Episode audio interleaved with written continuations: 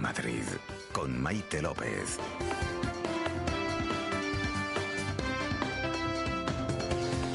Hola, ¿qué tal? ¿Cómo va la tarde? Cinco minutos pasan de las cuatro. ¿Qué planes tienen para hoy, para este martes 6 de diciembre? Para este martes en el que estamos celebrando la Constitución, nosotros vamos a estar aquí de momento hasta las seis para proponerles que pasemos este ratito juntos. Tenemos más o menos dos horas por delante y vamos a intentar pasarlo bien, hacer la tarde un poquito más amena. Hemos pensado en algunas cosillas que vamos a ir descubriendo poco a poco de momento. Hola Pablo, ¿cómo estás? ¿Qué tal Maite? Buenas tardes. A ti también te ha tocado venir a celebrar el Día de la Constitución aquí, dando Yo el callo. Encantado, encantadísimo de estar aquí y estar contigo esta tarde. Decía yo que vamos a tener muchas cosas, por ejemplo, música en directo, porque casi tú y yo íbamos a apadrinar a un grupo que está empezando. Tokyo Blues se Tokyo Blues, llaman, ¿verdad? Un trío, dos eh, chicas, Alicia, Paula y el batería, como suele decirse, Jesús. Y la verdad es que a mí me gusta. A mí también me gusta. Cómo- escuchado me ha gustado y... Bueno, de hecho, mañana hay un conciertazo de Tokyo Blues en la leyenda. Yo creo que el programa esta tarde va a estar musicalmente bastante, bastante bien montado, ¿eh? Sí, tenemos eh, mucha música, luego Tokyo Blues se pasará por aquí a las 7 y tenemos también mucha literatura esta tarde. Tenemos un homenaje al premio Nobel Indio Tagore, eh, escucharemos también la voz de la escritora Monse de Paz, que acaba de recibir el premio Minotauro, eh, la recomendación de Luis Alberto de Cuenca, que ya es un clásico. Eh, Pablo, hoy creo que es poesía, en- desde luego, y si puede ser al sol, nosotros no podemos, pero bueno. Bueno, eso es cuestión de subir la persiana. Lo, lo proponemos. eh. No faltará tampoco la cita esta tarde, ya lo saben, los deportes, la bolsa, en fin, de una u otra forma estaremos los de siempre, Pablo. De momento, y así para arrancar, eh, empezamos con un poco de música, que decíamos Venga. que el programa viene preñado de música. Sorpréndeme. Eh, no, elige tú. Eh, bueno, yo voy a mirar a Jorge, a nuestro Venga. realizador. Jorge, eh, algo de los cranberries, por favor.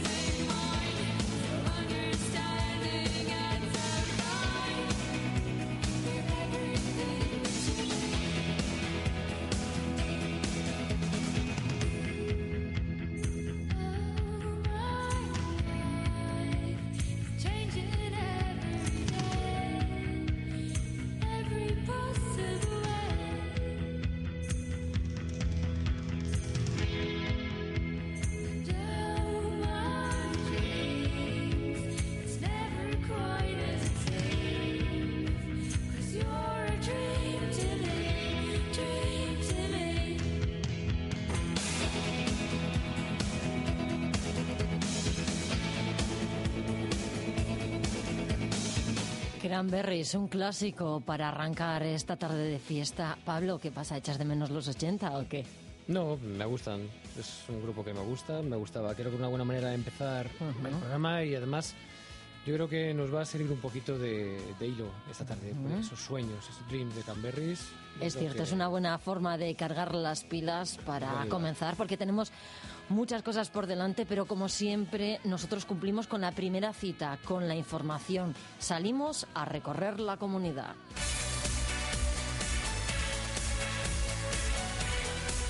Y vamos a comenzar precisamente en Torrejón de Ardoz. Menudo regalo de Reyes que han traído a los vecinos. A principios del año va a empezar a funcionar la ITV cerca de una zona residencial y los vecinos ya han expresado, ya han denunciado su malestar y el rechazo también por esta industria. Vamos a conocer los detalles Esther Bernabé, buenas tardes. Muy enfadados, ¿qué tal Maite? Buenas tardes. Hemos encontrado los vecinos de la calle Buero Vallejo, esquina con la Avenida de la Constitución.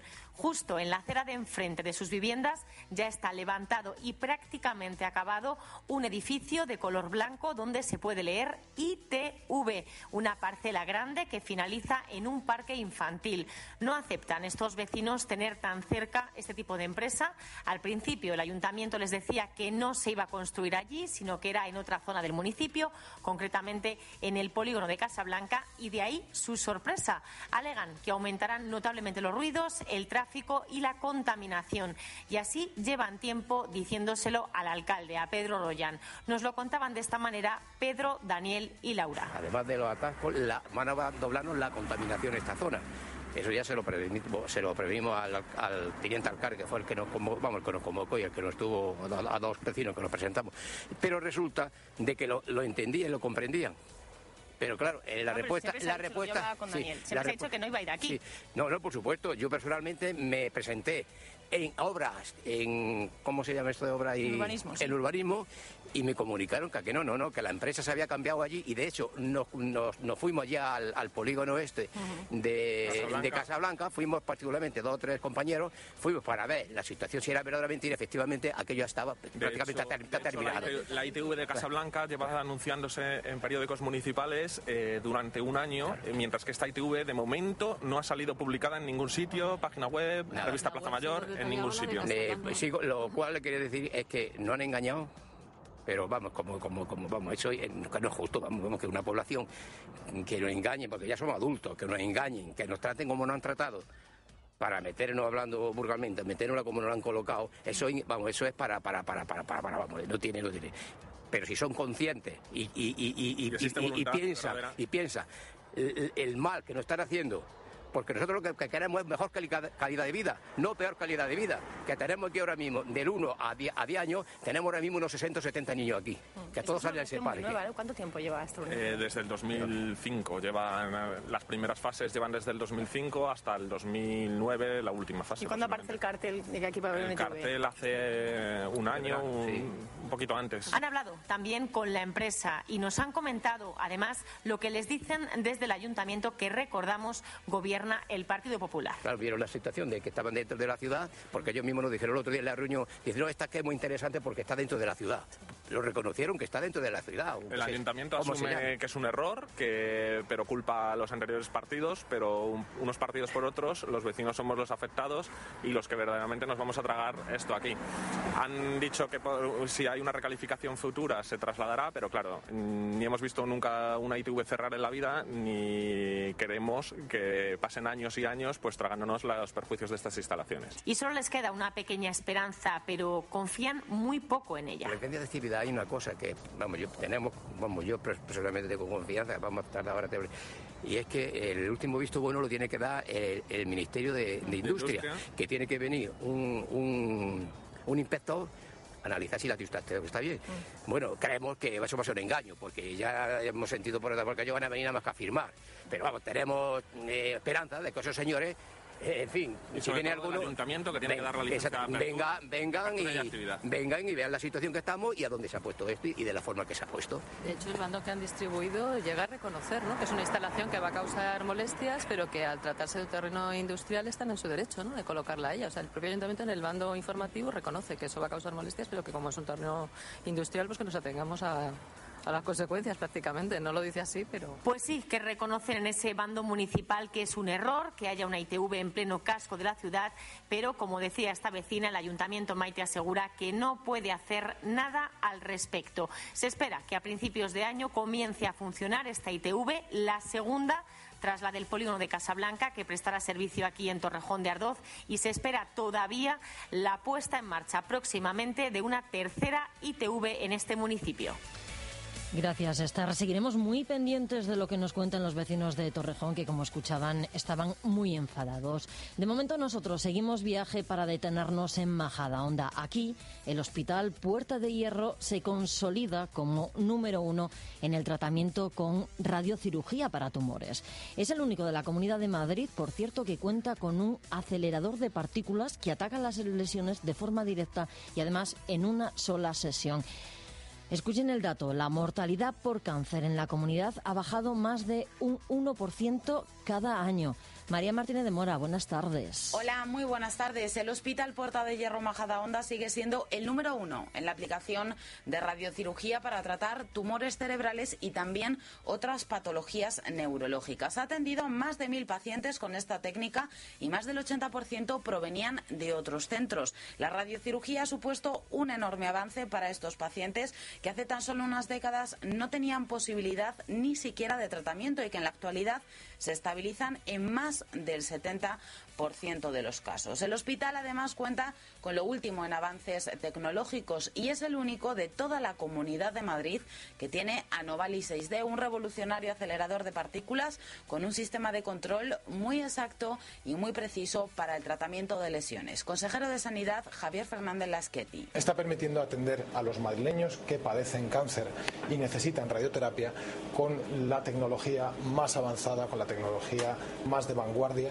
mínimamente mm, invasiva, la que menos eh, problemas puede causar y la que más efectos eh, de curación de los tumores tiene. Fernández Lasqueti ha destacado el trabajo que ha realizado el Gobierno regional durante todos estos años en la sanidad pública, gracias al cual, ha asegurado el consejero, ahora que los tiempos que corren son más complicados, son más difíciles, se puede seguir hablando de avance en tecnología y, sobre todo, de resultados en los pacientes. Nos permite estar en tiempos de crisis con tecnología de primer nivel, con profesionales de primer nivel, con hospitales de primer nivel. El pasado 1 de diciembre hizo un año que el servicio de libre elección de médico y de centro entró en vigor. Según el consejero, el balance de todo este año es muy positivo. Más de 300.000 pacientes han optado por este servicio y 9 de cada 10 están satisfechos con la elección. El consejero ha asegurado que este es el dato importante, que cada ciudadano ha elegido lo que ha querido. Que desde hace un año todos los pacientes hayan cambiado no, han cambiado de hospital para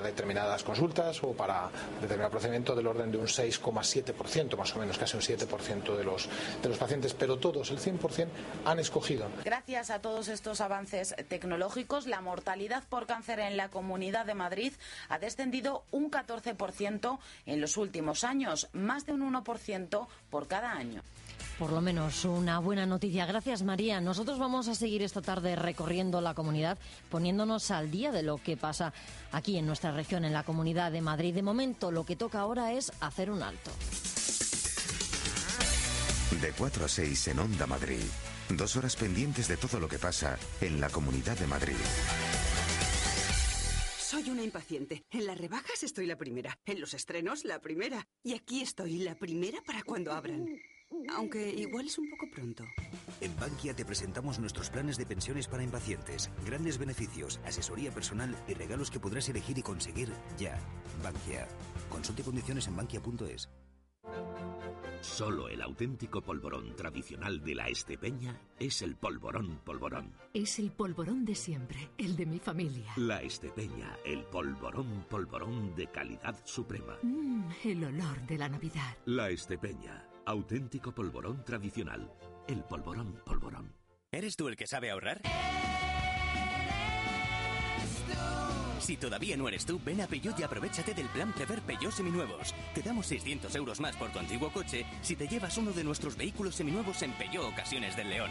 No esperes más y encuentra el coche que estás buscando. Acércate a Autorally, Avenida Constitución 10, Torrejón de Ardoz, Vía Complutense 94, Alcalá de Henares.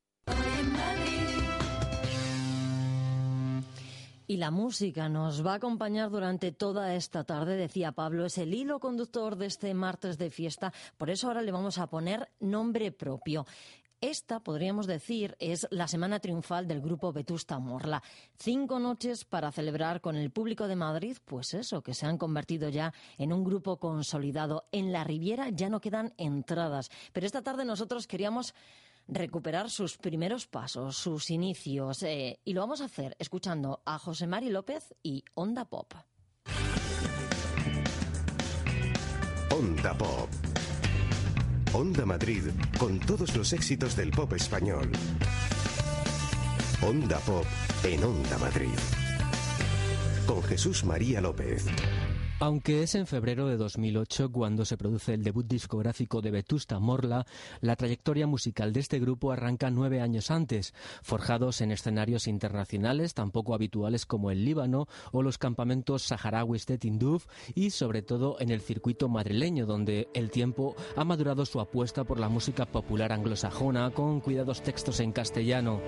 Para la publicación del disco titulado Un día en el mundo, crearon su propio sello discográfico Pequeño Salto Mortal. Este que escuchamos es el tema que le da título al álbum.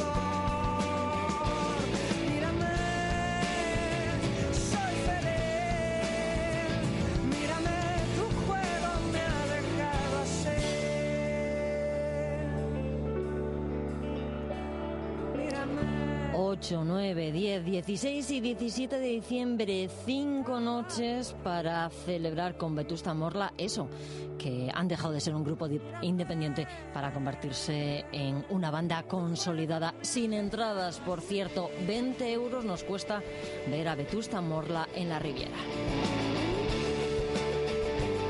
Nosotros esta tarde vamos a seguir echando cuentas. Eh, si tenemos que apretarnos el cinturón, ¿dónde recortaríamos? Dejamos de salir, menos compras. Pues aunque a nosotros nos haya resultado muy curioso y muy raro, Miriam Álvarez, la vamos a escuchar ahora, nos va a contar que nosotras nunca prescindimos de eso, del maquillaje. Miriam Álvarez.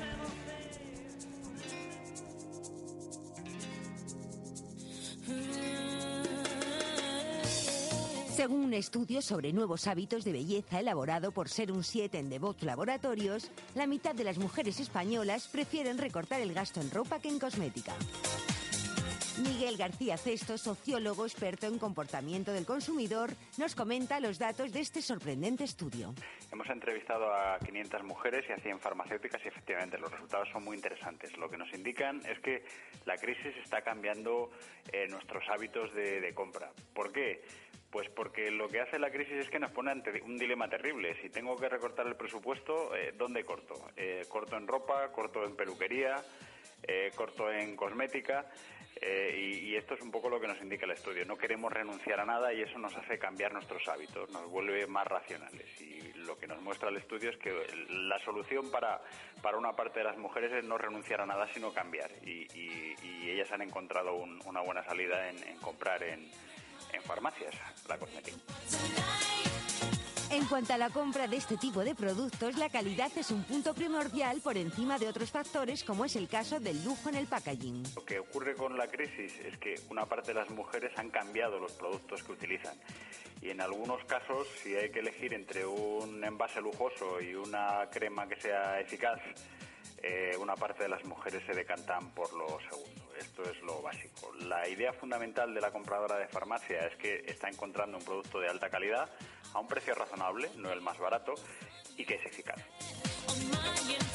Además, la farmacia se consolida como un espacio en el que encontrar productos que garantizan su eficacia con el valor añadido de la opinión profesional de la farmacéutica. Bueno, lo que valora la consumidora de farmacia es, en primer lugar, que la farmacéutica es una científica. Quiero decir que eh, está mirando el producto desde un punto de vista científico, que está valorando el hecho de que haya estudios, de que esos estudios se hagan con un número suficiente de pieles eh, por otro lado, la farmacéutica es una experta en belleza y eso también lo valoran las, mujeres que compran en farmacia.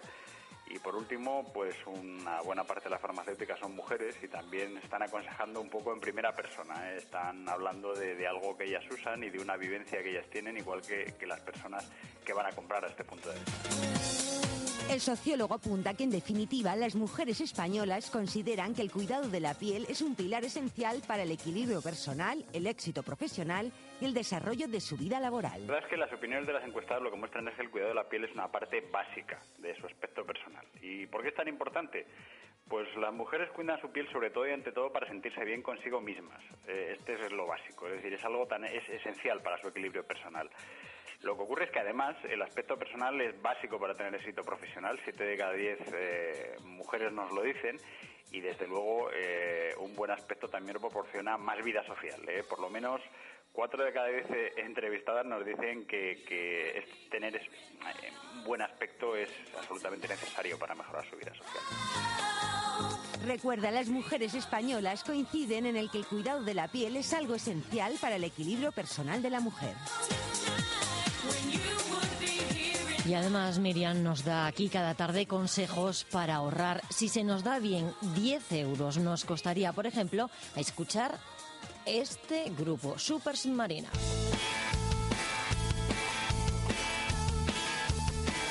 Si marcábamos en rojo las noches de Vetusta Morla en la Riviera, añadimos una más eh, este jueves, el día 15, para escuchar a Super Submarina. Y con ellos llegan las noticias. Hoy en Madrid, con Maite López.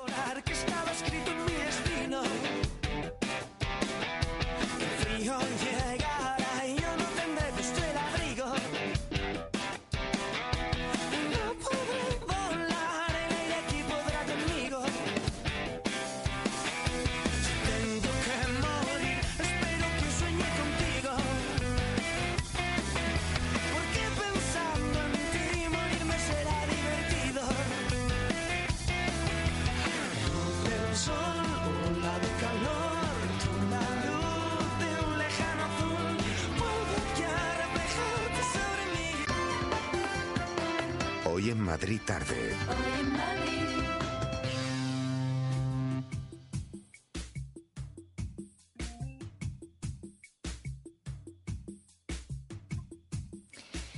Ya estamos de vuelta. Después de las noticias tomamos nosotros eh, el relevo Y vamos a empezar esta segunda media hora de programa. Vamos a aprovechar esta tarde de fiesta, que tenemos tiempo, que la actualidad no nos agobia.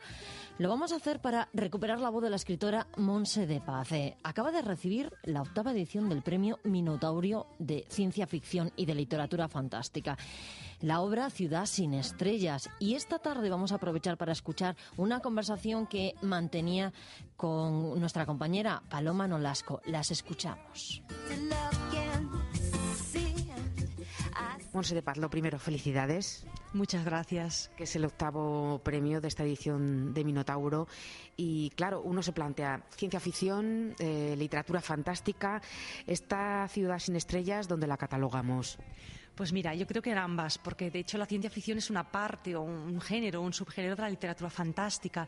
Cuando estás haciendo ficción futurista, en realidad estás haciendo fantasía, porque es toda una hipótesis, ¿no? Pero bueno, quizás más ciencia ficción está concretamente, porque también es una ciencia ficción bastante realista. Eh, si, si has leído la novela, verás que hay realidades en ella muy reconocibles hoy quizás más eh, se marcaría en ciencia ficción. De hecho, el, jurado y la editorial del premio así la han, la han catalogado, ¿no? Y es así. ¿Al jurado que no conocíamos a ninguno o sí? Hoy, de, en persona no, pero de oídas sí, claro, son gente, escritores muy consagrados y muy célebres. La verdad es que impone un poco y, te resulta a la vez gratificante pues ver que autores de esa talla han, valorado tu novela ¿no? y han hecho unas críticas positivas de ella. Y encima por unanimidad el jurado se puso de acuerdo y concedió el premio por unanimidad. Una ciudad sin estrellas. ¿Le faltan las estrellas para ser perfecta? Porque a priori cuando empezamos a leer el libro da la impresión de que es una ciudad perfecta. Sí, es como un paraíso artificial pero no se ven las estrellas y tampoco se ve el color del cielo y le faltan algunas cuantas cosas más que las estrellas. Pero el hecho de que no se vea el cielo y que no se vean las estrellas, bueno, es una realidad física y a la vez es simbolismo de que, de que en esa ciudad falta un horizonte, un horizonte amplio, ¿no? que vaya más allá de los muros, de los rascacielos. Monse, ¿te han comentado, por ejemplo, alguien que lo haya leído, que recuerda o a uno le sitúa un poco en ese mundo feliz de Huxley o el 1984 de Orwell. Sí, mucha gente, bueno, mucha gente no, pero casi todo el mundo sí.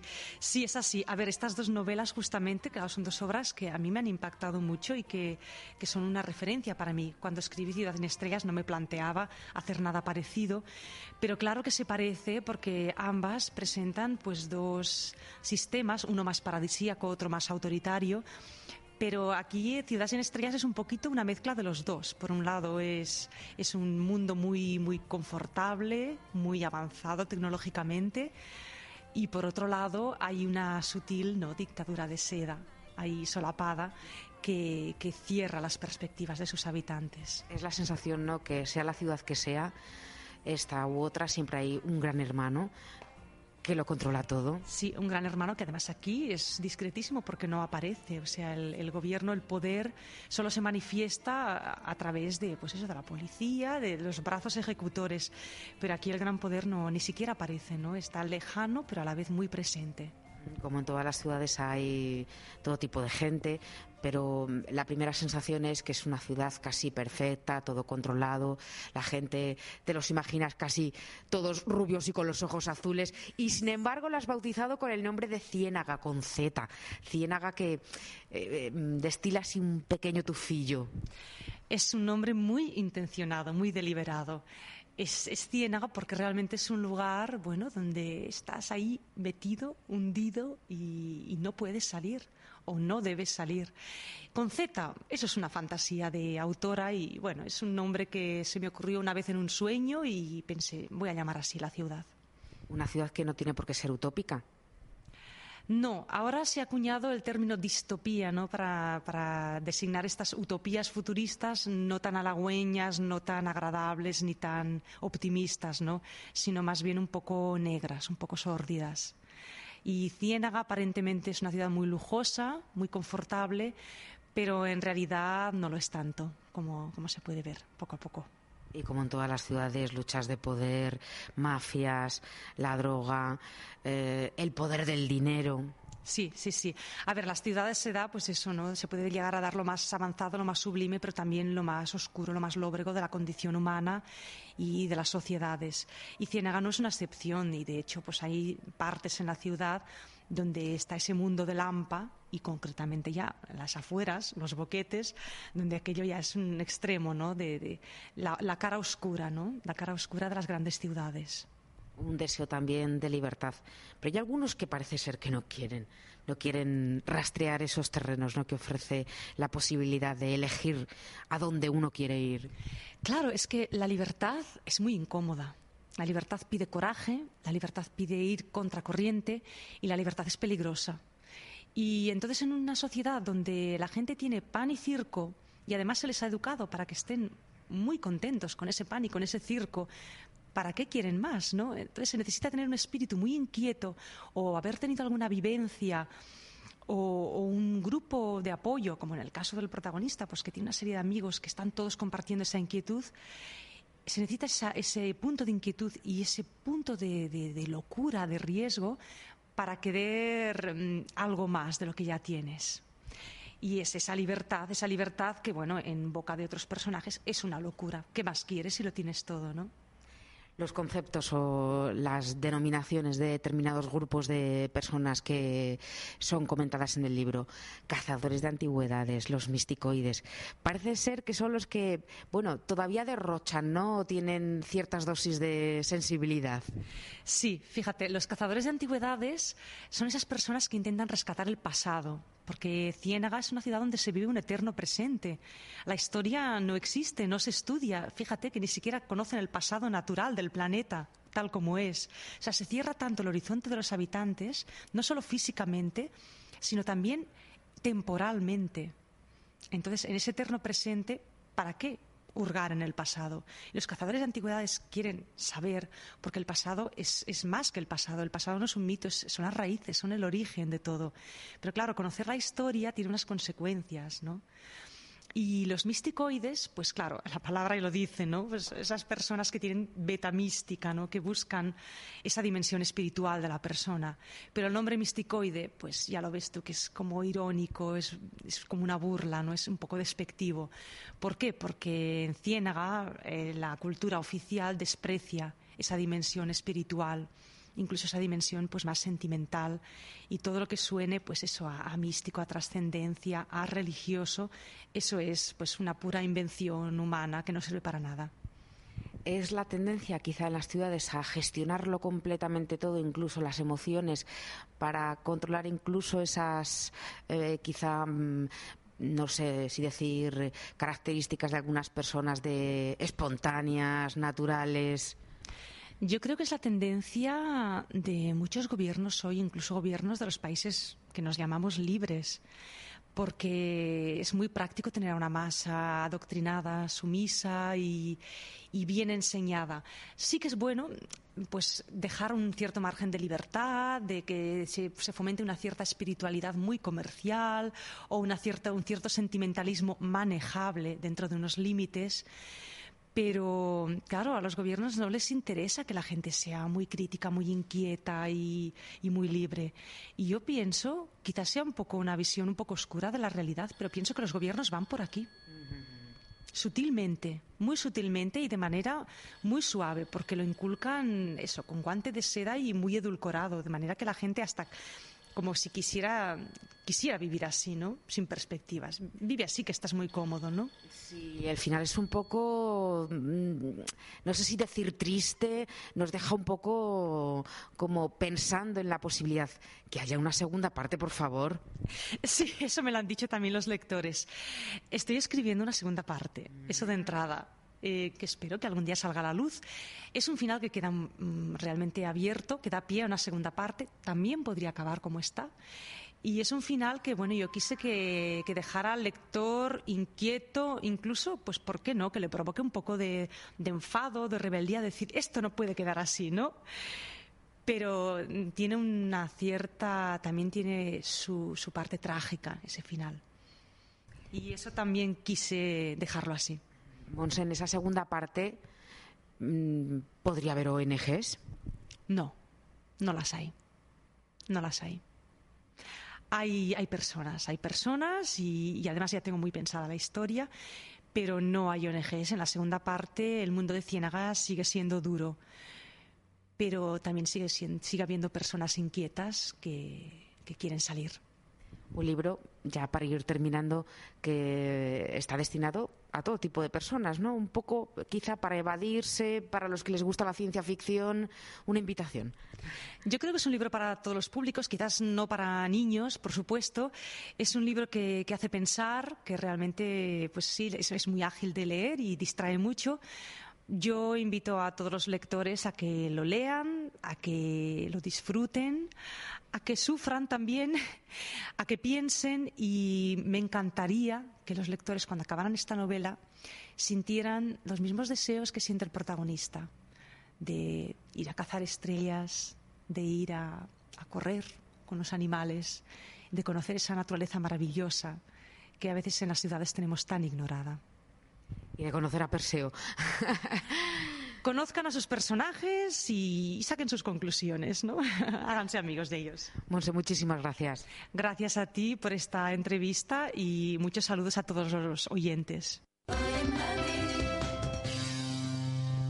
Soy una impaciente. En las rebajas estoy la primera. En los estrenos, la primera. Y aquí estoy, la primera para cuando abran. Aunque igual es un poco pronto. En Bankia te presentamos nuestros planes de pensiones para impacientes, grandes beneficios, asesoría personal y regalos que podrás elegir y conseguir ya. Bankia. Consulte condiciones en bankia.es. Solo el auténtico polvorón tradicional de la Estepeña es el polvorón polvorón. Es el polvorón de siempre, el de mi familia. La Estepeña, el polvorón polvorón de calidad suprema. Mmm, el olor de la Navidad. La Estepeña Auténtico polvorón tradicional. El polvorón polvorón. En Chevrolet te ofrecemos lo mejor. Chevrolet AB 84 caballos. De lo mejor. Con un equipamiento único. Cuatro airbags, radio CD con MP3, ordenador de a bordo. De lo mejor. Por solo 8.090 euros. Chevrolet AB 84 caballos a un precio inmejorable. 8.090 euros. Chevrolet, el motor de los campeones del mundo. Chevrolet, make it happen. Véalo en Rotusa, La Roza Villalba. Sigue el mayor espectáculo del ahorro en Hipercor. No te lo pierdas. Hasta el 27 de noviembre tienes un 20% de ahorro en todos los refrescos, cervezas y aguas. Aniversario de Hipercor. Precio Hipermejor. Onda Madrid. La radio de la Comunidad de Madrid. Aquí estamos acompañándoles hasta las seis de la tarde. Nuestro tiempo ahora es para Rafa Cerro, para el lenguaje, para las meteduras de pata, para aprender y para mejorar, para hacer, en fin, autocrítica.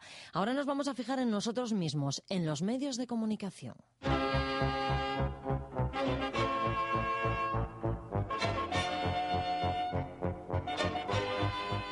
Buena parte de la culpa o el mérito de que hablemos mal o bien es de los medios de comunicación. Nadie llega a tanta gente. Nadie difunde tan ampliamente el mensaje de periodistas, políticos, famosos, express y rarezas. Mejor rarezas que frikis. La política más valorada de España ha dicho en una entrevista televisual, televisual porque no decimos de efecto visivo ni perspectiva visiva, esa es la terminación. En fin, ha dicho en esa tele, hecho puntual y políticos candidatables. Puntual es algo o alguien que obra a tiempo, y ella quería decir hecho concreto. Candidatable es una barbaridad que por supuesto no aparece en ningún diccionario y que puede extenderse como una marea negra, ensuciándolo todo. Ya hemos admitido papable y también presidenciable, que el diccionario oficial recoge como novedad y como avance de su próxima edición. Era mucho más sencillo, aunque costara un poquito más de esfuerzo, candidato a papa y aspirante a presidente. Pero eso de convertir candidato a candidato en candidatable, chirrea. Si avanzamos por este camino y le colocamos a cada sustantivo la pegatina hable, quien se prepara para bombero, ¿qué será? Bomberable. Y forzando un poco la pareja que se somete a un tratamiento de fertilidad, estará formada por un padrable y una madrable. Más sobre los medios, un director de un diario nacional dice en un programa de radio vespertino que piensa de que, después insiste, creo de que, dos veces, como lo oyen. El crítico de televisión de ese mismo programa afirma que la fragilización de Belén Esteban produce ternurismo. Fragilización ofende el oído, pero no resulta fácil de sustituir por alternativas correctas. Ahora las hay. Quizá reblandecimiento, ablandamiento, precarización, que es feo pero ortodoxo, o lo mejor, debilitamiento. El debilitamiento de Belén Esteban, la conocida intelectual. Se preguntarán ustedes por qué criticamos un término como fragilización, que se entiende bien. Pues porque si cada uno de nosotros inventa un vocablo cada vez que lo necesita, llegará un momento en el que no hablaremos todos el mismo código, que no nos entenderemos, vamos. Conocí a una mujer que les llamaba prémenes a los pechos. Parecía exótico, incluso sonaba bien, incluso tenía aspecto de cultismo. Pero se lo había inventado su madre, con la que compartía un código para dos, que como las bromas privadas, los demás no entendíamos. Y luego lo de ternurismo escapa por completo a la comprensión humana, o por lo menos a la mía. La alternativa a esa barbaridad es simplemente, claro, ternura. Director del diario, directora del programa de radio y crítico televisual son catalanes. No es una crítica malintencionada, es un hecho, solo una observación, sobre que algunos de los que hablan catalán manejan mal el castellano y lo difunden deteriorado a través de los medios.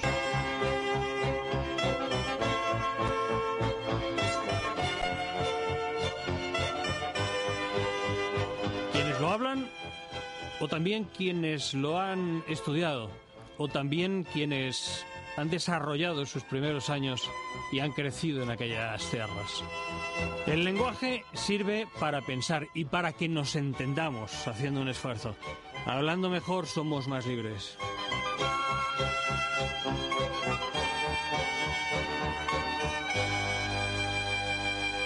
Fin, que luego escucharemos un gran poeta en lengua catalana, que es la recomendación esta tarde de Luis Alberto de Cuenca. Ya lo saben, la ironía de Rafa Cerro, que cada tarde nos saca los colores. Nosotros seguimos adelante. Ahora seguimos muy pendientes de las palabras, pero a las palabras le añadimos poesía y música.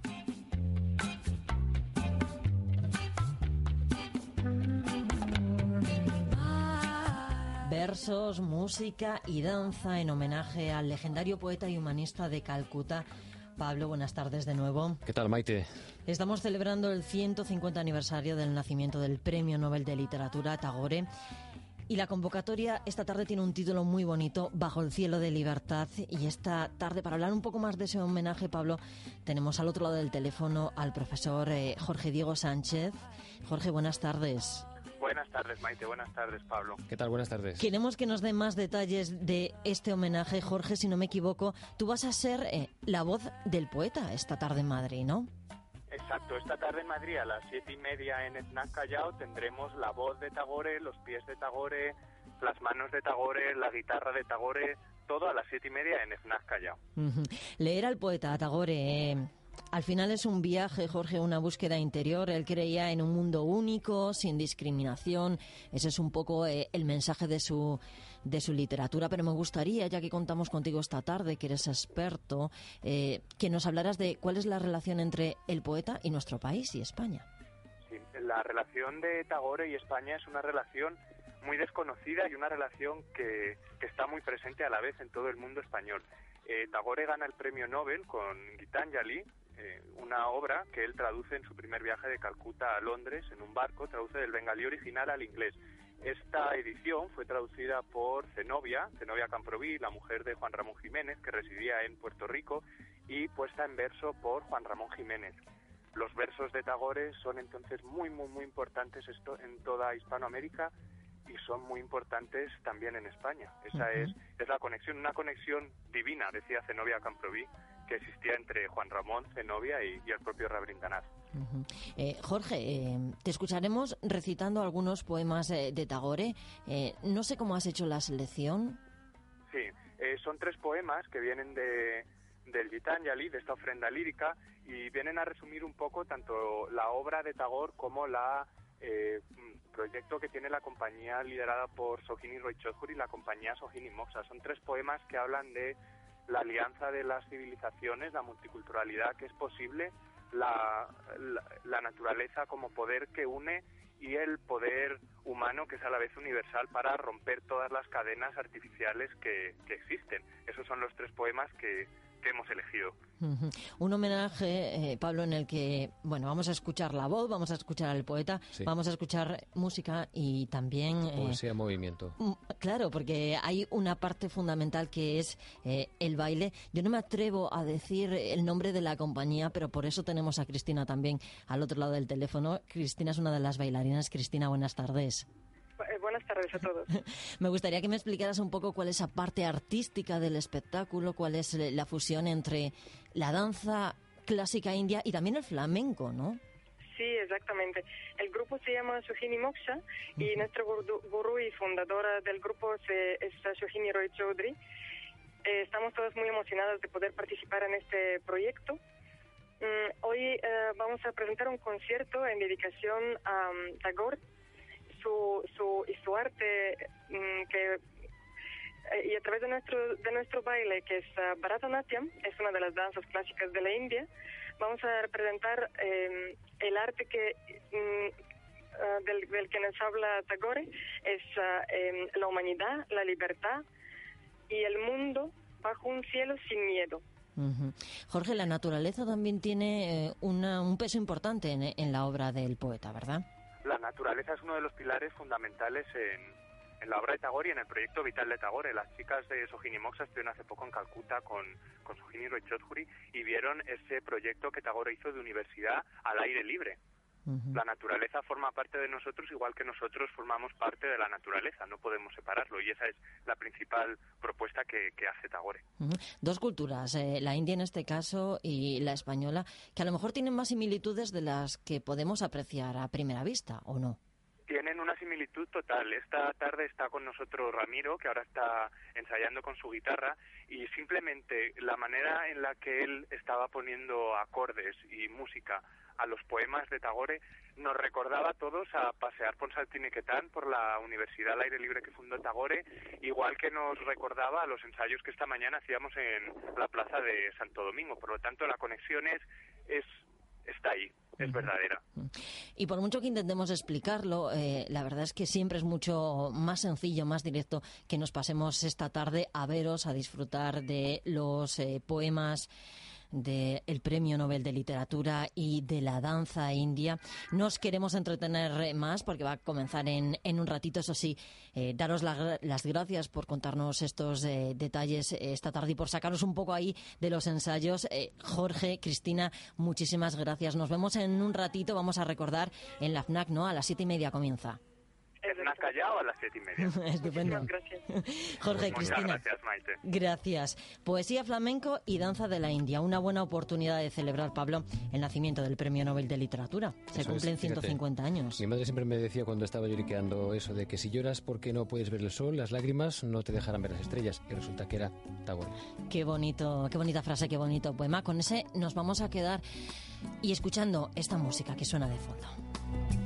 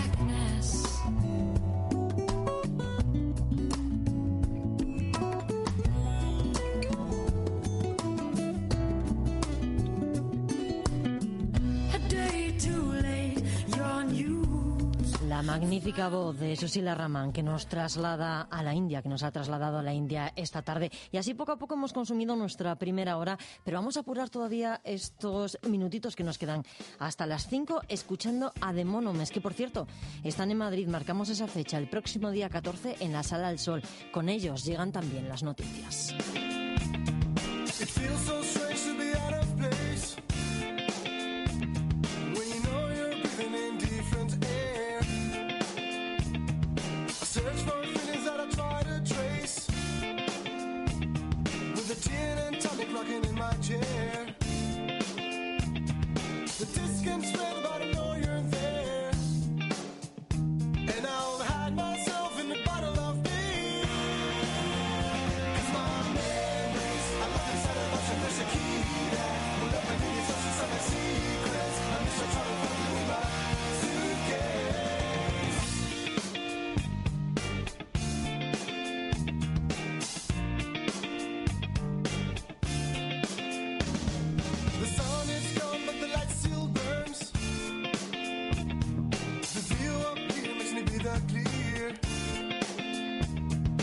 Shake my ball and you will appear.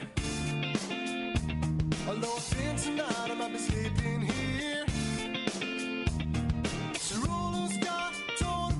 Like a like a like a tear of my soul. The master still with his mind away.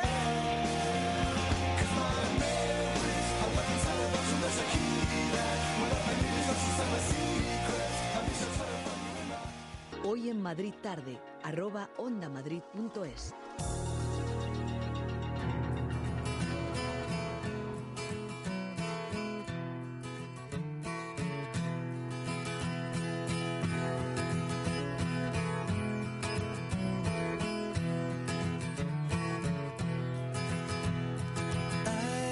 Casi, casi hora capicúa. Cinco minutos pasan de las cinco de la tarde y arrancamos esta segunda hora de hoy en Madrid escuchando esto que suena.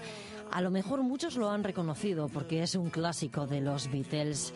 En este tema, por cierto, se inspiró Murakami, el escritor japonés, para titular su novela Tokyo Blues. Y tiene que ver mucho con nuestros siguientes invitados. Ahora lo van a entender todo, pero mientras se van acomodando, mientras sacan una guitarra y un bajo que han traído con ellos, nosotros disfrutamos de este clásico de los Beatles.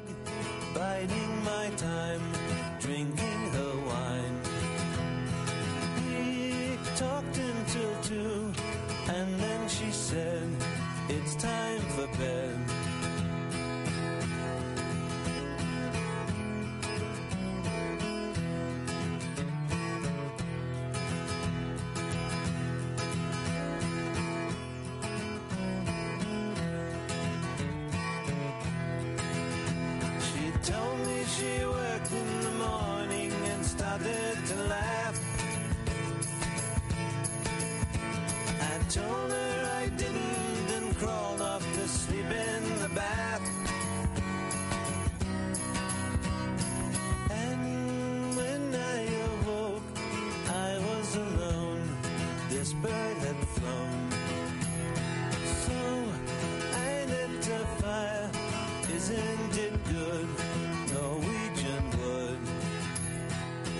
A esta hora lo que vamos a hacer es eh, poner eh, música a la tarde, vamos a poner banda sonora a este festivo y para eso, hola Pablo, ¿cómo estás? ¿Qué Buenas tal, Maite? tardes. Buenas tardes. Pues para eso decía yo que hemos invitado a Tokyo Blues, eh, que ya están por aquí, que ya están en nuestro estudio, que han venido además con las guitarras porque vamos a hacer una prueba de fuego, porque ya que les invitamos, que toquen algo para nosotros, vamos Que a hacer una toquen, especie de acústico, ¿no que te nos parece? canten, que hagan un mini concierto, que les escuchemos Sí. y luego también pues que nos cuenten su un poco aventura, esta aventura, musical. ¿no? Porque son muy jóvenes, bueno, en la radio no vemos las caras, pero ya lo voy contando yo. Son muy jóvenes, están comenzando y bueno, pues eh, vamos a ver qué tal eh, va la tarde. Bueno, primero vamos a saludarlos, vamos a presentarlos porque, porque Tokyo Blues son Paula, Alicia y Jesús. Hola chicos, ¿cómo estáis? Hola, buenas Hola, ¿qué tardes.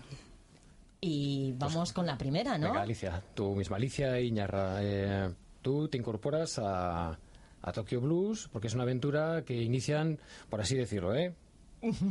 Paula, tu hermana gemela, y Jesús Arista. Sí, así fue. Eh, la verdad es que Jesús y Paula se conocieron hace que hace ya tres o cuatro años Y bueno, mi hermana empezó a tocar la guitarra cuando tenía, nada, cuando tenía 12 años o así. Yo la veía y decía, bueno, a mí la verdad es que no me interesaba mucho la música, tampoco, no sé, yo prefería jugar al fútbol, la verdad. Eh, Entonces, nada, cuando ya, ya empezó a tocar, pues ya me empezó a entrar la envidia, ya sabemos, eh, culo veo, culo quiero, pues, pues nada. Pues yo decidí, dije, pues ya que ella toca la guitarra, pues yo quiero un bajo. Alicia toca el bajo, lo vamos a decir. eh, Paula la guitarra. He acertado, ¿no? Y Jesús se encarga de la percusión, La de percusión, las la eh, batería. baterías. Y mm, Tokyo Blues, ¿de, ¿de dónde viene? Yo tengo mucha curiosidad. Pablo y yo hacíamos apuestas, pero vamos a explicar. ¿Por qué os llamáis Tokyo Blues? Bueno, pues Tokyo Blues, el nombre viene del libro de Murakami, que, bueno, fue un libro que mm, a mí es que me impactó, de estos que te llegan a- al corazón y te cambian la vida por completo y dije, pues, qué mejor nombre que, que algo así tan... Y además tan relacionado con la música, eh, Murakami lo que tiene es que o te gusta mucho Sí. o lo odias, eh, crea controversia. Y ¿no? además que también aprendes mucha música de sus libros. Yo siempre cito algunos trozos de jazz o algunas canciones que siempre me voy corriendo a mirarlas. Y Sí, es un forofo de, de los, sí. de los discos de eh, Murakami, de los Beatles. No sé si vosotros os gustan los Beatles o esta pregunta que se hace siempre de Beatle o Rolling Stone, que, ¿cómo los definís? Bueno, yo creo que los dos son unos clásicos. Los. Beatles, bueno, los reyes del pop ya sabemos que es que nacen con ellos. Los Rolling ya, no sé, para mí tienen un poco más de, más de caña, pero yo creo que es como... uf, A ver, ¿qué ejemplo iba a poner? no, bueno, me gustan los dos, la verdad, no tengo preferencias. Yo podría decir que a lo mejor Alicia es eh, más de los Rolling y Paula de los Beatles. ¿Acertaría? Mm, Yo creo que no. No pone muy buena cara. A lo mejor Jesús nos dice de qué es. ¿Y Jesús? Bueno, si tiene que elegir. Los dos, pero más me gustan los Beatles, pero separados. John Lennon, Paul McCartney y George Harrison me gustan más. Y siempre es difícil eh, poner etiquetas y definir el tipo de música que hacéis. ¿Se parece a la de los Beatles o a la de los Rolling Stones? ¿Qué tipo de música hacéis? Ojalá, ¿no? Ojalá se parecía. Bueno, yo creo que tiene un toque bastante personal. Eh, Hacemos pop rock, por denominarlo de alguna manera, pero también con toques country, rock and roll, pues cosas un poco más... Algunas de unos y Sí. otras de otros. Sí, nos gusta algo más elaborado que lo que hay ahora mismo. Pablo, lo mejor en estos casos es escucharlos. ¿no? Por ejemplo. Entonces, vamos a dejarles un poco de sitio, que cojan el bajo, que cojan la guitarra y, las Jesús escuchamos. les acompañe Sí, con su presencia, Jesús. porque hoy la batería no la hemos podido meter en el estudio. No tenemos mucho sitio, una batería era como un poco complicado, pero vamos a hacer así una cosa eh, acústica más íntima que siempre suena muy bien entre las dos hermanas, un cara a cara. Bueno, que me enrollo mucho. A la de tres, ¿eh, chicas? Una, dos y tres.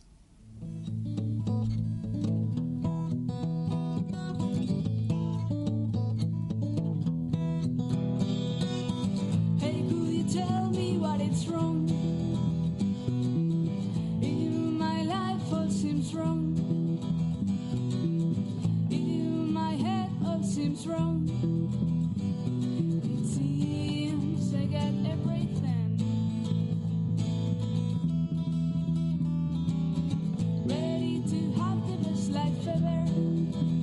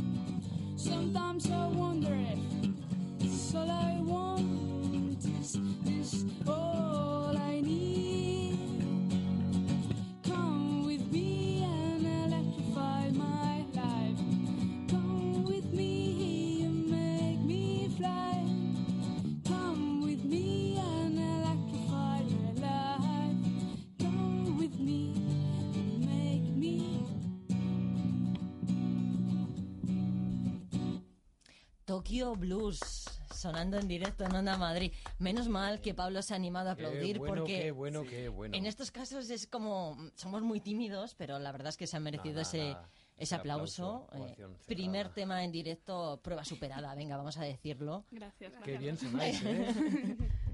Oye, por cierto, ¿cuándo podemos escucharos eh, en directo? ¿Cuándo os podemos ver sobre un escenario? ¿Marcamos alguna fecha en la Pues- agenda de Tokyo Blues? Mira, justo mañana por la noche vamos a estar en La Leyenda, Toma ya. Justo detrás de Plaza de España, y que es un, un bar muy acogedor. Y bueno, ya hemos tocado ahí más veces y la verdad es que se portan muy bien y bueno, y es gratis, así que estáis todos Ah, más que invitados. Mañana en la leyenda, ¿a qué hora? A las 10 de la noche. A las 10 nos pasamos eh, por la leyenda mañana. Oye, chicas, eh, ¿es diferente Tokyo Blues, así como os escuchábamos desenchufadas, a cuando os vemos sobre el escenario? Alguien me ha dicho que sobre el escenario sois muy, muy cañeras y que bailáis mucho y que animáis mucho. ¿Eso es cierto? Hemos hecho una coreografía para una canción que tenemos instrumental. no la podéis perder. Y bueno, sí, algunas sí que le metemos más caña, jugamos con las distorsiones y tal, porque es más, más entretenido y queremos que la gente salte y nos lo pasamos muy bien. La verdad es que hacemos mucho el ganso. Sí, O yo sea, creo... tenemos que ir a veros. Sí, sí, claro. sí. Yo creo que es fundamental que en el escenario eh, se muestre, porque no es lo mismo los temas así escuchados que interpretarlos, ¿no? Que hay que darles esa vida. Y yo creo que sobre el escenario lo hacemos y nos lo pasamos siempre genial y es lo que intentamos transmitir a la gente. El directo siempre es especial, que Sí, dicen sí, los sí. músicos, ¿no? Y siempre engancha, es como si te coge el gusanillo del directo ya, estáis perdidas. Eso os ha pasado a vosotras Es ya. que enganchas, que es verdad, porque ya cuando das un concierto la gente viene y dice, ay, pues me ha gustado, ¿y cuándo dais más? Y tal, pues tienes que buscar. Y que de momento no tenemos muchas más oportunidades porque disco no tenéis todavía. No, todavía no. Vamos a, vamos a hacer una pequeña maqueta, estamos en ello. Cuando nos permitan los exámenes vamos a, a ir grabando poco a poco. a Ah, que también estudiáis. Sí, estudiamos. Vaya. Son universitarios como el protagonista de Tokyo Blues, ¿no? Sí.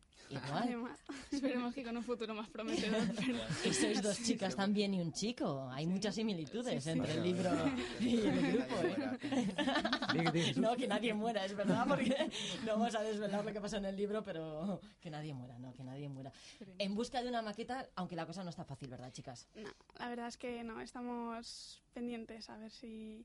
Bueno, a, través, a, a ver si a través de los directos viene alguien a escucharnos y Ujú. le gustamos, porque la verdad es que está la cosa muy mal. Está la cosa muy difícil, Sí. pero vamos a aprovechar esta oportunidad, además, que han venido en día festivo, con los exámenes ahí. Vamos a escucharlas otra vez, ¿te parece, Pablo? Venga, más música. Venga, em, ¿qué tema vais a tocar para nosotros Pues ahora? Hold On, que es, bueno, la verdad es que es la primera canción que tocamos en todos los conciertos porque nos, nos gusta, nos da buen rollo y ya de ahí cogemos carrilla para tocar las demás. Venga, chicas, cuando queráis. Hold on, don't go. I need you here for a while. Feel special when you smile to me. Oh, hold on, speak slow.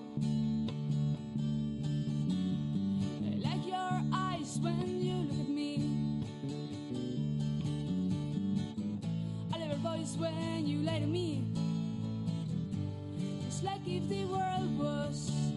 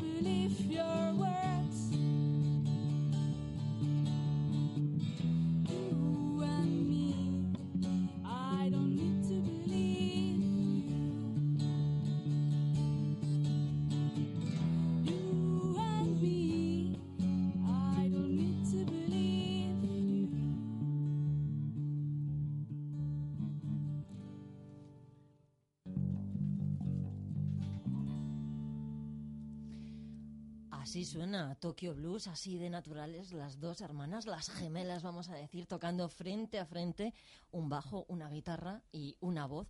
Eh, chicas, eh, dos temas, dos en inglés. No me digáis que no componéis en castellano.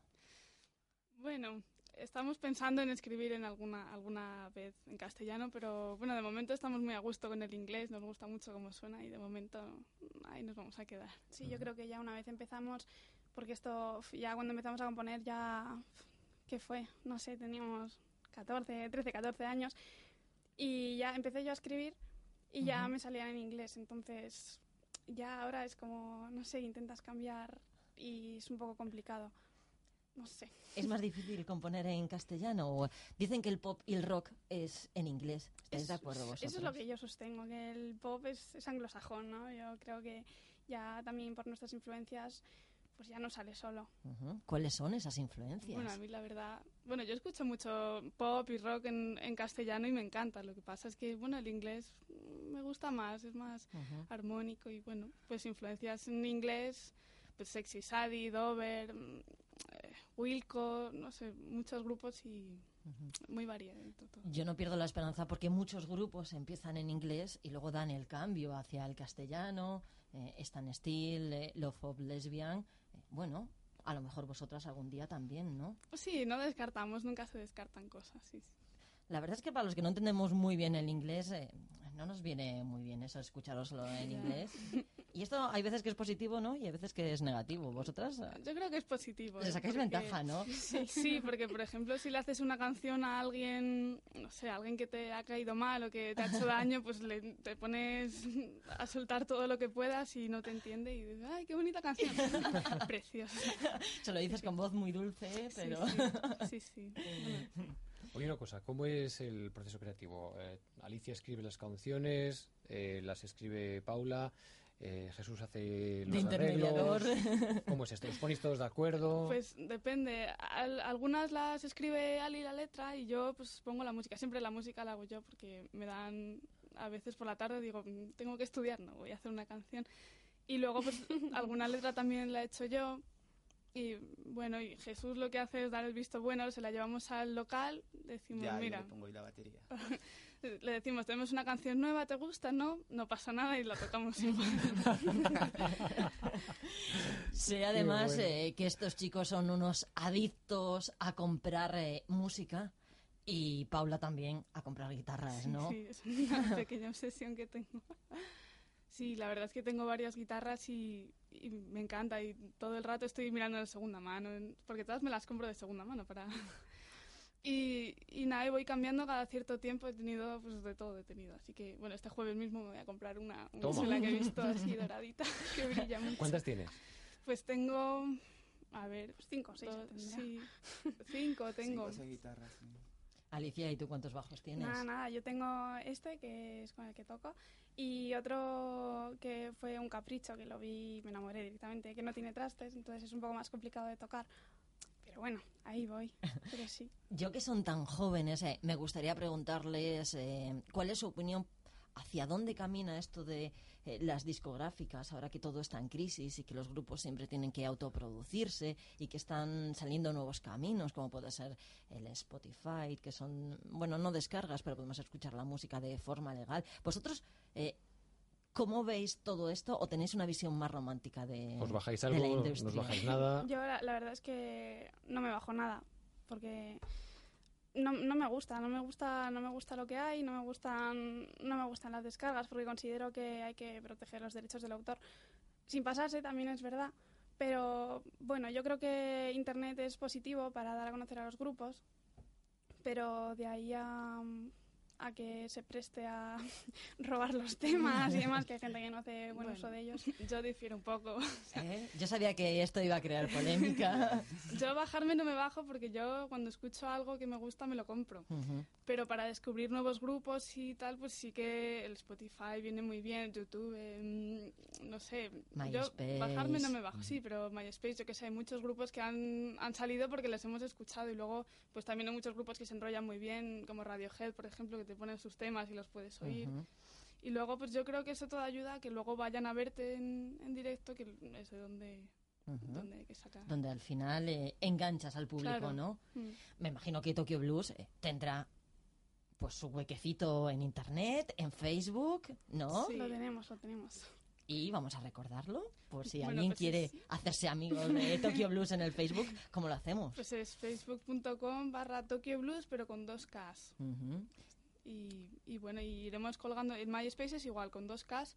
Y queremos colgar una maquetilla ya en cuanto la tengamos, la vamos a colgar. Y, y bueno, pues espero que os hagáis amigos nuestros. Por supuesto. Y esta entrevista seguro que la colgáis también y así podemos volver a escucharla. Y sobre todo la agenda de conciertos, que no se nos olvide, vamos a marcar esa que tenemos mañana en La Leyenda a partir de las 10. Eso es. Yo lo voy a decir muchas veces, es gratis, es gratis. Podemos Sí, escuchar a sobre todo Blues es gratis. gratis. Música en directo. Música en directo. Uy, chicas, aquí en la radio parece que no, pero el tiempo se nos va. Empezamos a hablar y el tiempo se nos va. Muchísimas gracias por venir a vosotros. acompañarnos esta tarde, por poner música en De gracias directo. nada. Antes de irse, Tienen que pagar. que toquen. Que toquen. Que toquen otra vez. Bueno, Con pero mucho gusto. ¿Sí? Mira, recoge el guante y dice, por supuesto, es- hemos venido a tocar. Chicos, muchísimas gracias, muchísima suerte. Mañana vamos a estar ahí los primeros en la leyenda, escuchándoos y animando a este grupo que vamos a padrinar, ¿no, Pablo? Por Somos un poco mayores, es como vamos a padrinar este grupo, los nuevos Nos descubrimientos. dejamos, nos dejamos. y a ver si conseguimos primero esa maqueta y luego ese disco. Chicos, lo dicho, muchísimas gracias. Creo que la mejor forma de despediros es escuchándoos. Un último tema para nosotros. eh, ¿Cuál? Pues Somehow, que es la última que hemos hecho. Esta sí que la hemos colgado en el YouTube. Sí, esta sí la, sí la pusimos en YouTube. La pondremos también en el MySpace para que puedan escuchar. Pero de momento vamos a escucharla aquí en directo en Onda Madrid. Somehow you drive me crazy, somehow I lose control. I know I promised myself not to do it again, not to do it again.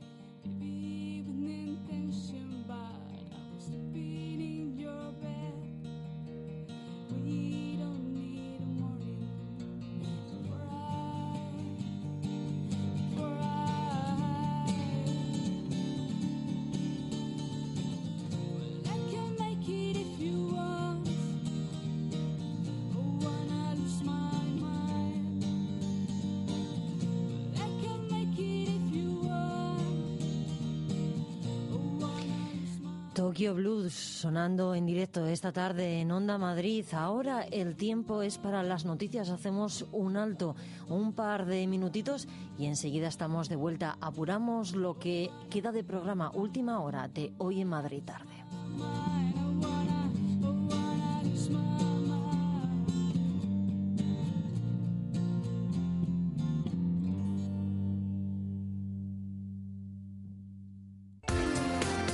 Madrid tarde, arroba ondamadrid.es.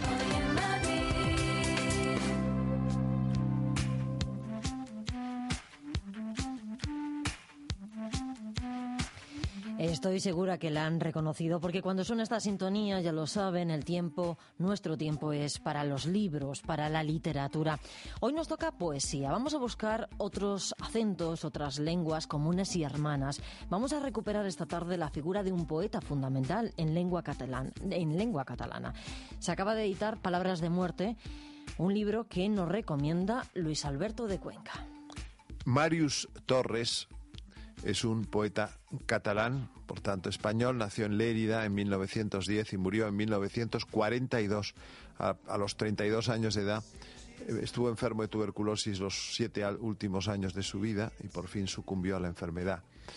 Tiene exactamente la misma cronología eh, que Miguel Hernández, su compatriota, en este caso de Orihuela, él era de Lleida, de Lérida, pero murieron precisamente a la, a la misma edad, a los 32 años, y en el año 42 ambos.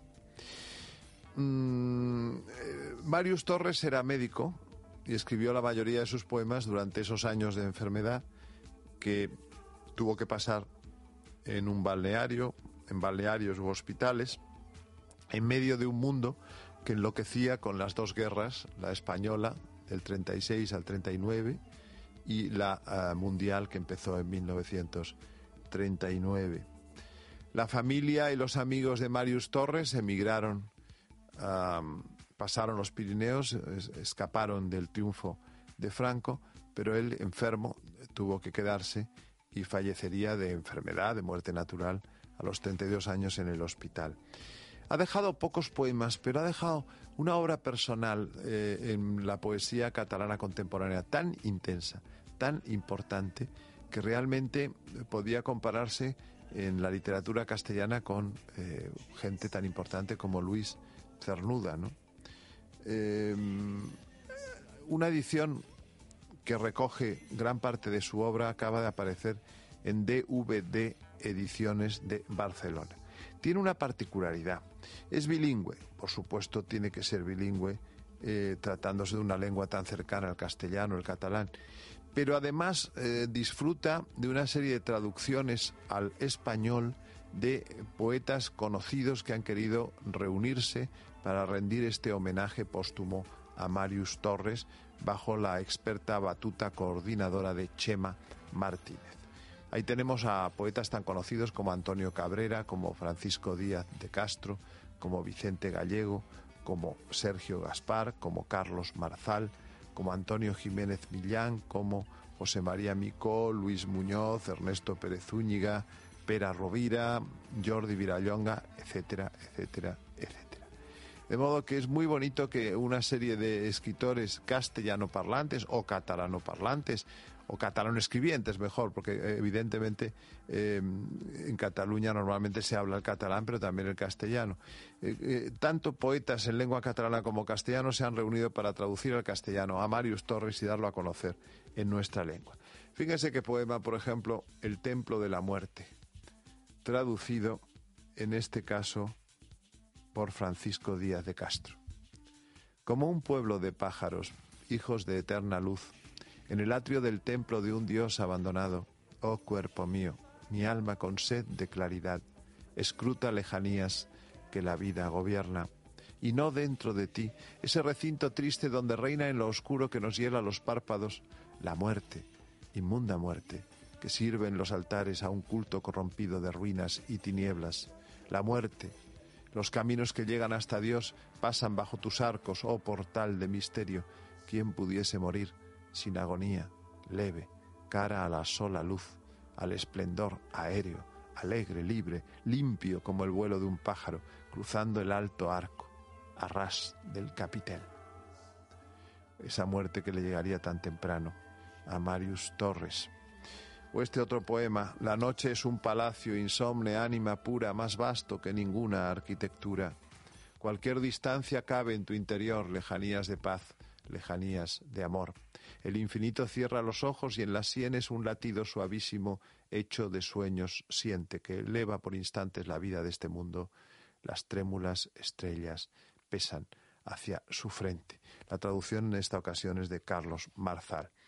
Pues bien, yo creo que esta recuperación de un poeta español en lengua catalana tan importante como Marius Torres viene en un momento eh, particularmente eh, interesante, puesto que eh, un poeta que eh, parecía haber desaparecido de la escena, pues vuelve a cobrar protagonismo merced al esfuerzo de todos estos escritores en lengua catalana y lengua castellana que han querido dar a conocer a Marius Torres en el libro Palabras de la Muerte, publicado por DVD Ediciones.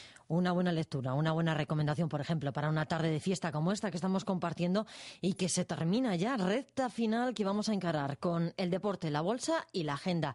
Pero vamos en su orden. Primero, los deportes.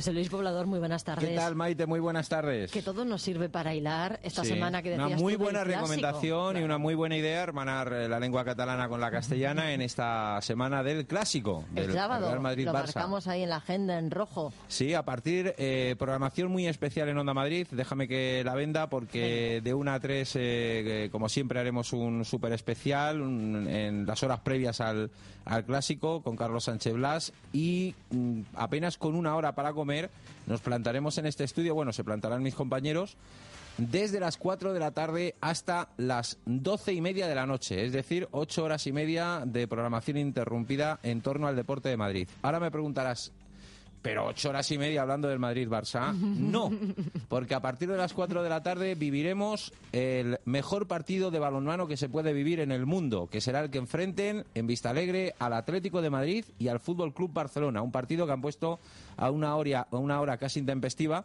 deportivamente hablando, 4 de la tarde, pero que bueno, eh, es eh, un homenaje al mejor balonmano del mundo que tenemos la suerte de vivir este año y esta temporada en la comunidad madrileña. Así que esa va a ser más o menos pues eh, la previsión En fin, maratón. de información deportiva para este sábado muy especial por el partido que se jugará en el Bernabéu y también por ese partido entre el Atlético de Madrid y el Barça de balonmano. Y además que marca toda esta semana de Champions, porque me imagino que Madrid y Barça se reservan Sí, durante se esta semana para el clásico. ¿no? Completamente. Es Esta, como- esta noche el eh, Barça ante el Bate Borisov, equipo de circunstancias. Buenos equipos los dos, ¿eh? tanto el del Barcelona como el de la Real Madrid. Porque aunque no juegan los titulares titularísimos del clásico del sábado, yo creo que los dos equipos, tanto Guardiola como Mourinho, han diseñado dos buenos onces, dos buenos eh, conjuntos para poder competir, ganar al Bate Borisov y ganar mañana al Real Madrid, al Ajax de Ámsterdam. En el programa en juego, esta tarde tendremos la oportunidad de escuchar en directo la rueda de prensa de José Mourinho en torno a este partido, porque en Madrid la orden es tajante, no se habla del Barça hasta que no se acabe el Ajax Real Madrid. En Barcelona lo hacen un poquito, eh, bueno, eh, a cuentagotas, pero sí que están comentando más cosas en torno al, al partido. De momento, hasta que se acerque el sábado, el jueves, el viernes, ya habrá más declaraciones, cruces No, de intenciones. Sí, casi no vamos a poder ponerlas porque hoy, a partir de las 8 de la tarde, Básquet Fuenlabrada, Oveja de Oldenburgo. ¿eh? Es como se llama así el equipo, un, un canto también a la oveja, el Ewe, que en alemán es oveja, de Oldenburgo, para que el Fuenlabrada intente lo imposible, que es eh, eh, eh, conseguir el básquet a verás, teniendo en cuenta que fueron 20 puntos los que consiguieron de distancia los alemanes, es complicado, pero es un partido muy bonito que mm, día de fiesta yo creo que va a hacer que el pabellón Fernando Martín se llene en esta competición europea que estamos siguiendo. Estaremos muy pendientes también de la última hora del caso Reyes, que sé que te preocupa. Se va a Turquía al final. Yo he leído por ahí un titular como casi seguro, Reyes está en Turquía. Eh, sí, ¿no? nosotros en Onda Madrid hoy contaremos lo que ya ha contado José María Bonilla en el partido de la una, y es que el entorno de Reyes y el propio jugador no tienen ni la más repajolera idea de lo que es irse a Turquía o poder irse a Turquía. Ni los turcos han hablado con Reyes, ni el Atlético de Madrid ha hablado Sí. con Reyes para decir te tienes que ir o te quieren en Turquía. Esa es la última hora de la tarde, que ya es una historia que ocurrió en verano y que más o menos sigue por los mismos derroteros, entre otras cosas porque Reyes, que ya tuvo una experiencia un poco light en, en. Inglaterra, fuera de España, Reyes es muy español, muy, muy, muy de aquí y, y- no parece que tenga muchas ganas de irse pues a la verdad Turquía, es que no, aunque la, oferta sea, aunque la oferta sea muy buena. Ayer por lo menos Cerezo confirmó que, que no, que no, que, que vamos, que los jugadores juegan donde uno quiere jugar y Reyes lo que quiere es jugar más. En fin, pero espero en el Atlético de Madrid. que al final no sea un culebrón de estos que pf, empezamos y no tiene casi fin. Pues eh, va a tener Va mucho que ver con lo que quiera Manzano y lo que quiera Reyes. Si Manzano cuenta con Reyes lo que ha contado hasta el momento, llevamos camino de culebrón. ¿Sí? Sí, porque no está contando todo lo que Reyes quiere que cuente con él, que es, eh, como todos los jugadores, que se precien ser titulares y jugar muchos minutos. Todos los días. Oye, ¿a qué hora acabasteis ayer? Aquí, Acabamos mal- tarde, ¿no? mal, a las 11. pero muy mal. Y además con un disgusto. Sí, muy mal, muy mal. 3-0 porque, el Getafe. Porque el Sevilla casi sin hacer nada del otro mundo le metió tres al Getafe, que hizo una buena primera parte.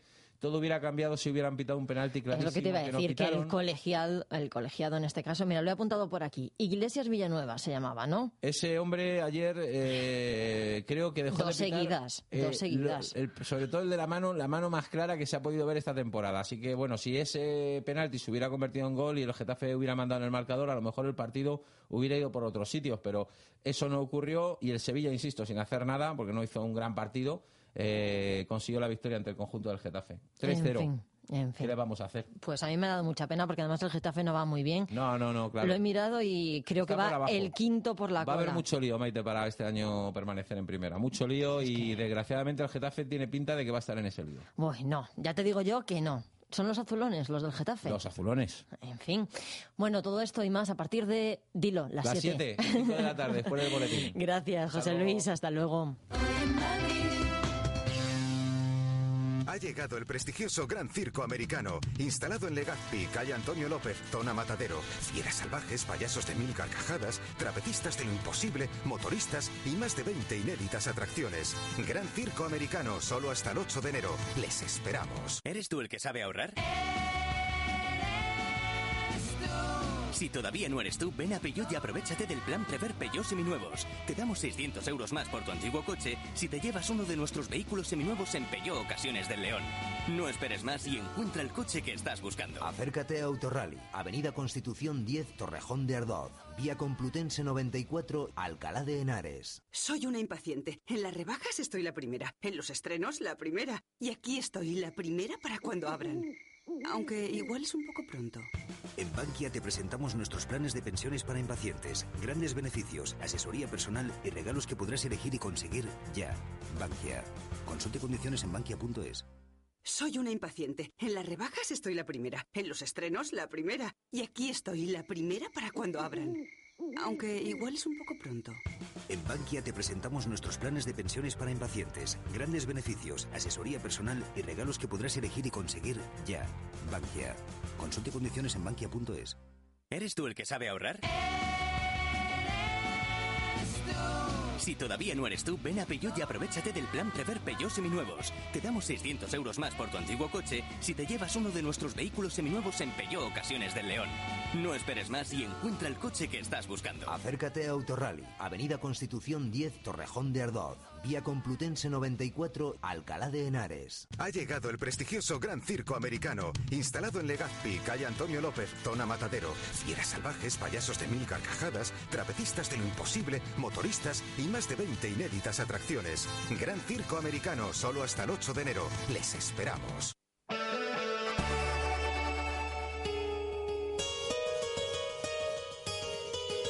46 minutos pasan de las 5 de la tarde. Tenemos una cita diaria todas, todas las tardes con la información bursátil, con la información económica. En la Plaza de la Lealtad, eh, Pablo López, buenas tardes. Buenas tardes, Maite, ¿cómo estás? Muy bien. Y la bolsa también, ¿eh? Vaya semanita que llevamos. 0,08 no es mucho, pero nos sirve para marcar el verde, ¿no? En el El IBEX verde, 35. efectivamente, y sobre todo conservar la, la tendencia. La verdad Ujú. que si nos vamos al día 25 de noviembre, que fue cuando se empezó la subida, salvo el jueves pasado, que se perdió un pequeño 0,35%, el resto de jornadas han sido totalmente en, en positivo, es decir, una racha que hacía muchísimo tiempo que no se veía.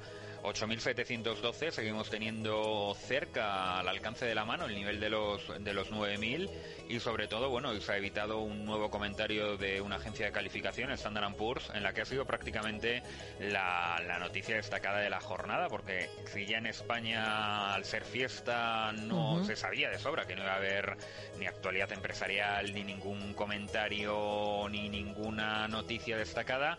En Europa tampoco, tampoco acompañado prácticamente la, la situación y la actualidad económica. Así que lo único que ha habido el, también el Producto Interior Bruto de la eurozona, que ha cumplido prácticamente lo que se había analizado, una subida muy pequeña en el tercer trimestre, un 0,2%, eso sigue poniendo en, en tela de juicio la, la salida de la crisis y por otro lado en términos interanuales, es decir, comparando eh, la evolución del eh, crecimiento en los nueve primeros meses del año de 2011 y los nueve primeros meses de 2010, una subida del, del 1,7, que es un poco más, más importante.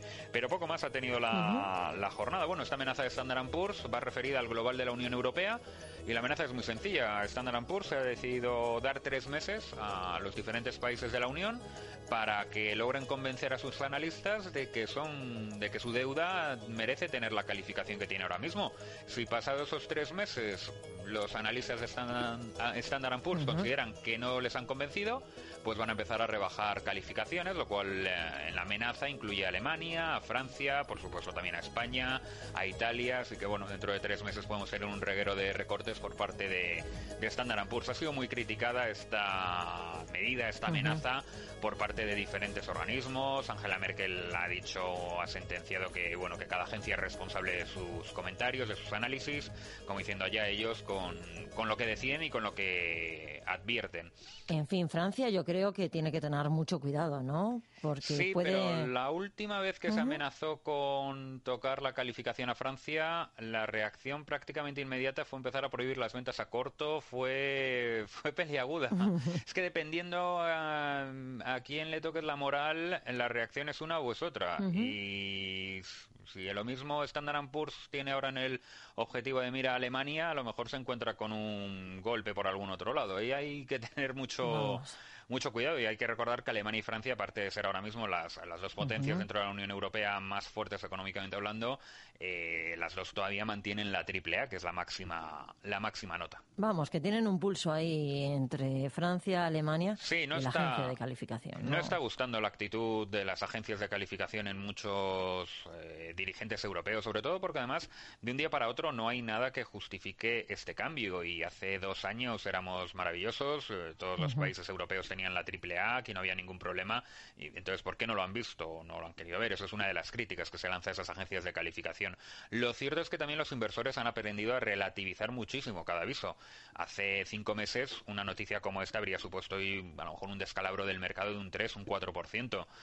Hoy, sin embargo, España ha cerrado con esa mínima subida, Italia ha caído un 0,50, la bolsa en Alemania, bueno, los alemanes y los franceses se han caído un poco más. El 1,30 Alemania y el Ujú. 0,70, estoy actualizando los datos ahora mismo, eh, Francia ha caído un 0,70%. Sí han sido caídas un poco más considerables, pero tampoco, pero muy pequeñas para lo que normalmente podría haber causado una nota, una agencia, una un comunicado como este. Esta semana va a ser un poco rara, es esa semana del puente, días festivos, eh, días laborables. Mañana no sé si podemos marcar algo en, bueno, en la agenda Nada, o vamos a seguir en, en este gris. Hay unos poquitos datos de producción industrial en la zona euro, pero bueno, mañana lo que con lo que se va a jugar y probablemente va a ser a la comidilla todo el día va a ser con la reunión del jueves del Banco Central Europeo. Todo el mundo está dando por hecho que Mario Draghi, segunda reunión que preside, segunda decisión que toma sobre tipos de interés, va a decretar una nueva bajada de tipos, van a volver eh, el precio del dinero va a volver al 1% y seguiremos dándole vueltas a cualquier comentario, declaración que pueda hacer Angela Merkel, Nicolás Sarkozy,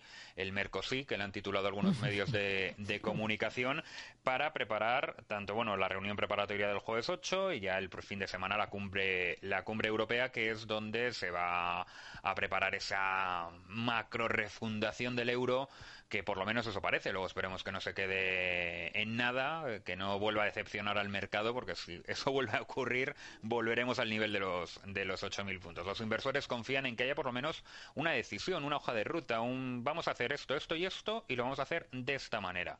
Puede ser más positivo o más negativo, eso ya se analizará, pero por lo menos saber hacia dónde va el mercado y hacia dónde va la Unión Europea. En fin, que no nos den muchos sustos porque no tenemos el corazoncito como para llevarnos muchos eh, Uy, que no, disgustos. alguno, que yo aquí... ¿Sí? Esto es muy largo desde las 9 de la mañana. Por cierto, bueno, mañana se lo cuentas a Carlos, que ya ha estado bien, ha descansado dos días y mañana se viene. Eh, escuchaba a Poblador que juega tu equipo Sí, de balonmano, ¿no? Ah, es el sábado. El, el sábado el Atlético Madrid-Barcelona. Bueno, mi, mi equipo de balonmano eh, Yo aquí, solo- en, aquí en la capital. Claro, yo solo quería decir, Pablo, que confesaras que también eres del Atlético de Madrid, aunque sea en balonmano. Sí, pero porque yo el Real Madrid no tiene no tiene equipo. En el momento que haya sección de balonmano, yo en a mí lo que me gusta es el balonmano, el buen balonmano y el Atlético de Madrid hoy por hoy es una de las mejores plantillas del mundo de, de balonmano, induda- indudablemente. Otro ratito hablamos de balonmano, ¿no? Vamos a hablar siempre de dinero y de economía, ¿no, Hombre, lo Pablo? único que entonces mm, me conecto un poco antes y, y entro con.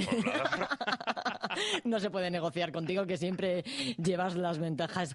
Pablo, lo dicho, que mañana nos volvemos a escuchar aquí en un Perfecto. ratito, ¿vale? Hasta Gracias, mañana. hasta mañana. Nuestro correo electrónico hoy en Madrid tarde arroba ondamadrid.es. En fin, en un día de fiesta como este que estamos eh, viviendo, como este martes, la agenda viene marcada por los más pequeños y por los más jóvenes. Están a tiempo. Si todavía no tienen planes, atentos a las recomendaciones que llegan ahora con Manolo Calderón. Hola, muy buenas. Vamos con nuestra agenda para este martes 6 de diciembre.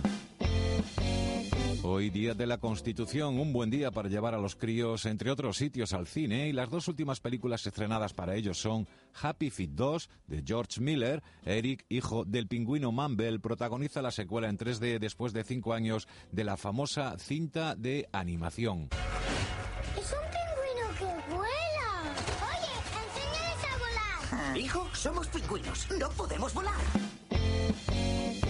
Vicky el vikingo y el martillo Thor es la segunda película. Vicky vuelve en esta secuela convertido en jefe de su aldea para ir a rescatar a su padre. Jonas Hammerle protagoniza de nuevo esta comedia ahora en 3D. ¡Sven ha secuestrado a mi padre! A partir de ahora, el jefe será Vicky.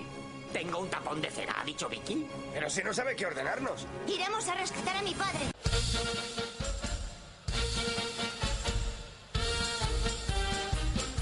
Y el Circo Price abre sus puertas en Navidad para disfrutar de un verdadero espectáculo con grandes artistas. Hoy, día 6, hay tres pases a las 12 del mediodía, a las 4 y media y a las 7 y media de la tarde.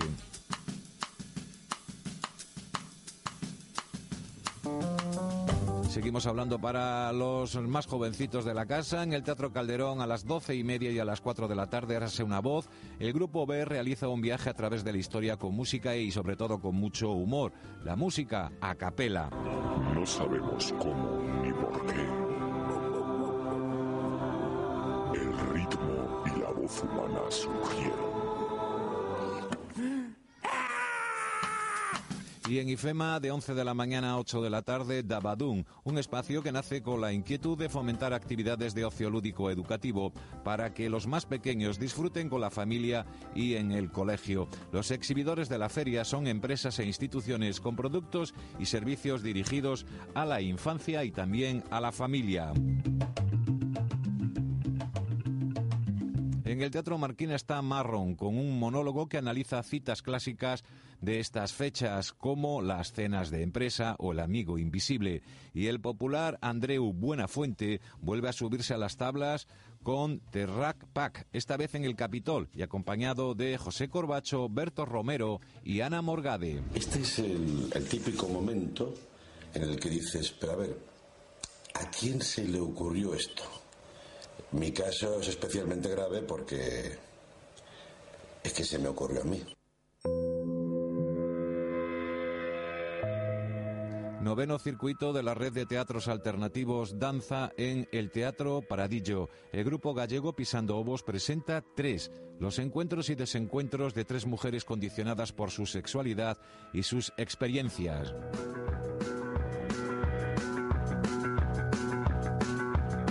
Matiné va a estar actuando hoy en la Sala El Juglar. Rubén Andreu en El Junco, Shuda Chandran y Mandukovic en Moby Dick, Juan Bourbon, Juan Scott y Juan Beer en La Salamou, Charlie Moreno Band en Siroco, My Generation en Costello. Y hasta el próximo 8 de diciembre se celebra en el Centro Cultural Pilar Miró la novena edición del Festival de Música Experimental de Vallecas, Sonicas. Las actuaciones son entre las 8 de la tarde y las 9 de la noche. Hoy con el percusionista noruego Ingar Zack. La entrada gratuita. Que se diviertan.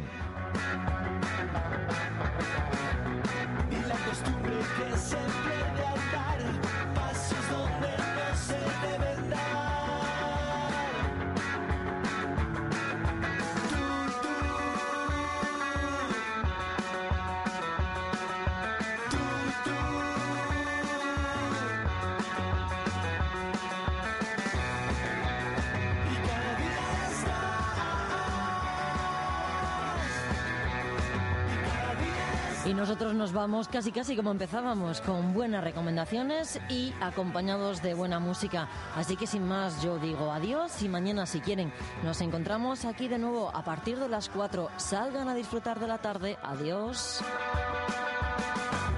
Hoy en Madrid, con Maite López. Las que no